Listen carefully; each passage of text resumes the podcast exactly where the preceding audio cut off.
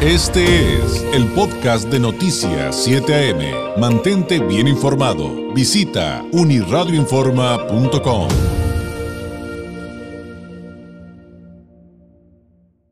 Hay temas eh, que dividen opiniones, hay temas que nos permiten discutir, dialogar, eh, contraponer puntos de vista, pero también hay otros que nos unen o que nos deberían de unir, porque lamentablemente eh, hemos visto que el tema, por ejemplo, de la violencia de género, que es uno de los que nos debería de unir en cuanto a luchar contra ella y eliminarla, no, no ha terminado.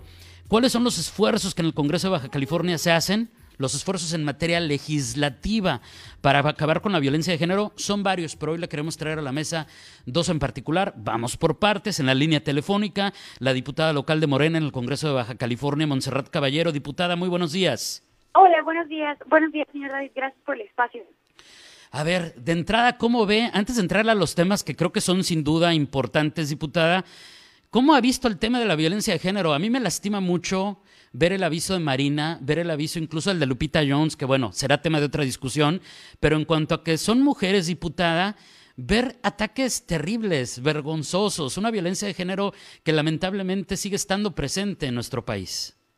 Definitivamente es una cuestión que vivimos todos los días y, una prueba de ello es que es que tenemos una candidata a gobernadora que por nuestra parte en Morena es, es Marina El Pilar, quien ha sido atacada por su juventud y belleza y qué hace la dirigencia pues pone a, una mujer bella sin embargo resta resta cualidades y capacidades a mujeres que tienen toda su vida militando en el PAN que como usted dice no es harina de otro costal sin embargo los temas se se concatenan y volvemos a lo mismo no que quieren poner este en algunos estados en algunos lugares candidatas pues que no van a tener opinión. Entonces nosotros en el Congreso del Estado mayoría mujeres estamos unidas contra este tipo de violencia, nos hemos unido en las iniciativas como en la Ley Olimpia, que, que no es, que no es en sí defender la, la violencia política, sino, sino la violencia digital.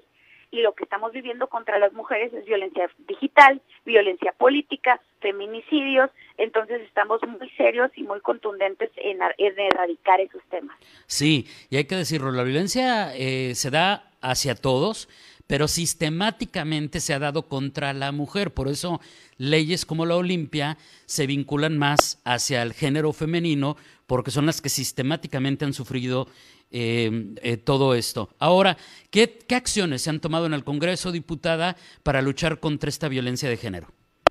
Hace, hace unos meses, hace unos meses, entre todas las mujeres, bueno, hace esa fue una, iniciativa hace unos meses, pero hace precisamente, recordándolo, hace precisamente una semana, las diputadas, o dos, dos semanas en el último pleno, no recuerdo bien cuándo fue, nos unimos para acelerar los trabajos de estas iniciativas que radiquen la violencia política. En lo que nosotros respecta, para estar, para estar en línea con la federación, ya hicimos lo propio, pero vemos hoy esta, esta iniciativa de las legisladoras, esta, este levantamiento de voz de las legisladoras del PAN y vemos que falta mucho por hacer, ¿no? Porque si en, en, en la Cámara, en la Cámara Central, en la Cámara Federal se están quejando y están levantando la voz por esa situación, pues nosotros los congresos locales vamos concatenados a ellas a, a seguir erradicando esta violencia con iniciativas que, que, la, que la erradiquen como el género, ¿no? La cuota de género, porque ahorita debemos de ser 50 y 50 y eso ya es una ley aquí en Baja California. Ahora, hay, hay temas que no parecería que tuvieran que ver con esta lucha por la equidad, pero que de fondo lo son.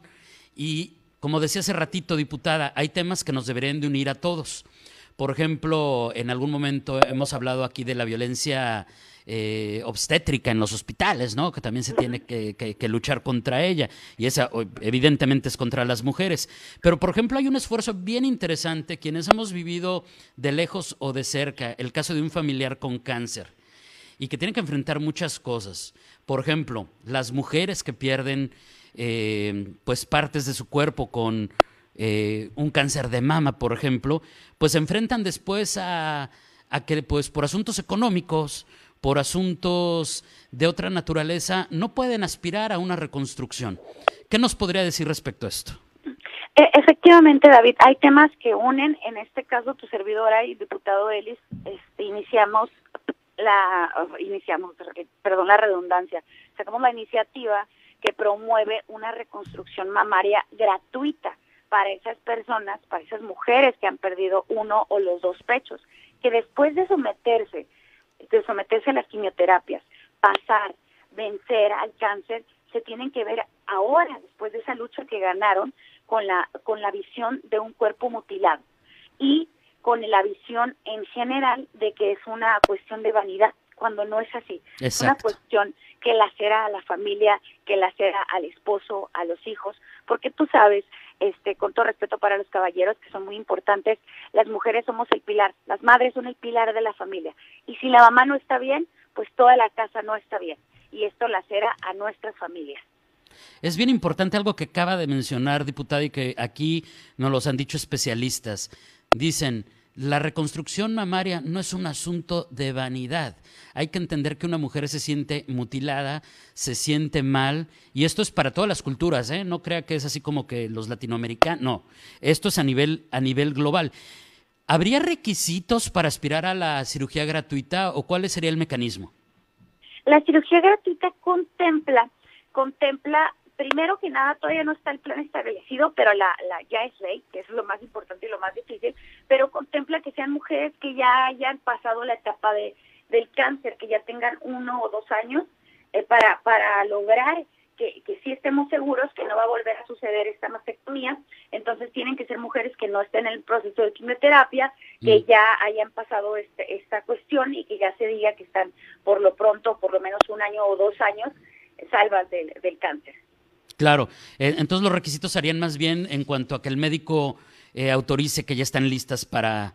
Efectivamente, para exactamente, porque es una cirugía muy cara, y es una cirugía que, como hablamos, no primero es quitar esa cuestión de que no es cuestión de vanidad solamente y dos, son cirugías que son difíciles porque es una reconstrucción que a veces lleva una, dos o tres cirugías. Y para esto, David, pues los caballeros son muy importantes, ¿verdad? Porque nosotros legislamos para las mujeres y para los hombres y hay caballeros de la asociación civil que nos han ayudado, ¿no? De la sociedad, como el doctor, el doctor Gonger, quien tiene una, una asociación civil y que dice, si no alcanza el recurso, porque tenemos 30 millones para este, para este tipo de cosas autorizadas en el Ejecutivo, pero el doctor Góngora dice, si no alcanza el recurso, yo bajo mis precios y los de uno, un grupo de, de médicos este, cirujanos plásticos para que se puedan muchas más mujeres operar. Claro, eso es sin duda importante, creo que va a ser para muchas mujeres de entrada eh, importantísimo esto y en segundo término para sus familias, como bien ya lo explicó. Hay otro tema que ha generado controversia, diputada. Nos queda nada más un minutito, pero no quiero dejarlo eh, pasar. Eh, el divorcio incausado, esto que coloquialmente eh, denominamos el divorcio express, porque finalmente esto también tiene que ver con equidad, tiene que ver con migración, tiene que ver con la salud, hasta con la salud mental de las familias, ¿no?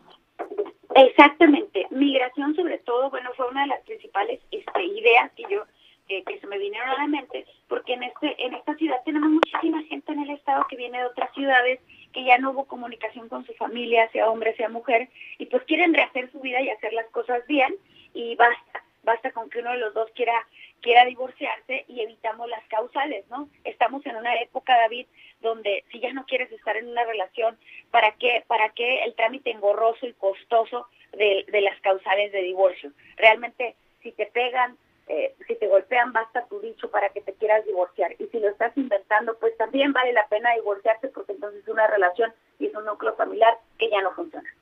Oiga, diputada, se nos acabó el tiempo lamentablemente, pero a ver si volvemos a platicar muy pronto. Creo que hay otras iniciativas interesantes que poner sobre la mesa. También quisiera en algún momento que platicáramos sobre sus aspiraciones a la alcaldía de Tijuana. Hoy lamentablemente arrancamos con el tema sí del COVID y el COVID del presidente, pero también pues con que la violencia ha disminuido sus, números, pero sigue latente y los retos pues son grandes. Entonces, pues le invito a que volvamos a platicar muy pronto de estos y otros temas. Muchísimas gracias, por supuesto que sí. Los retos son grandes, las soluciones cortas y estoy a sus órdenes. Gracias por el espacio. Gracias y muy buenos días. Es la diputada local de Morena en el Congreso de Baja California, Montserrat Caballero. Este fue el podcast de Noticias 7am. Mantente bien informado. Visita unirradioinforma.com.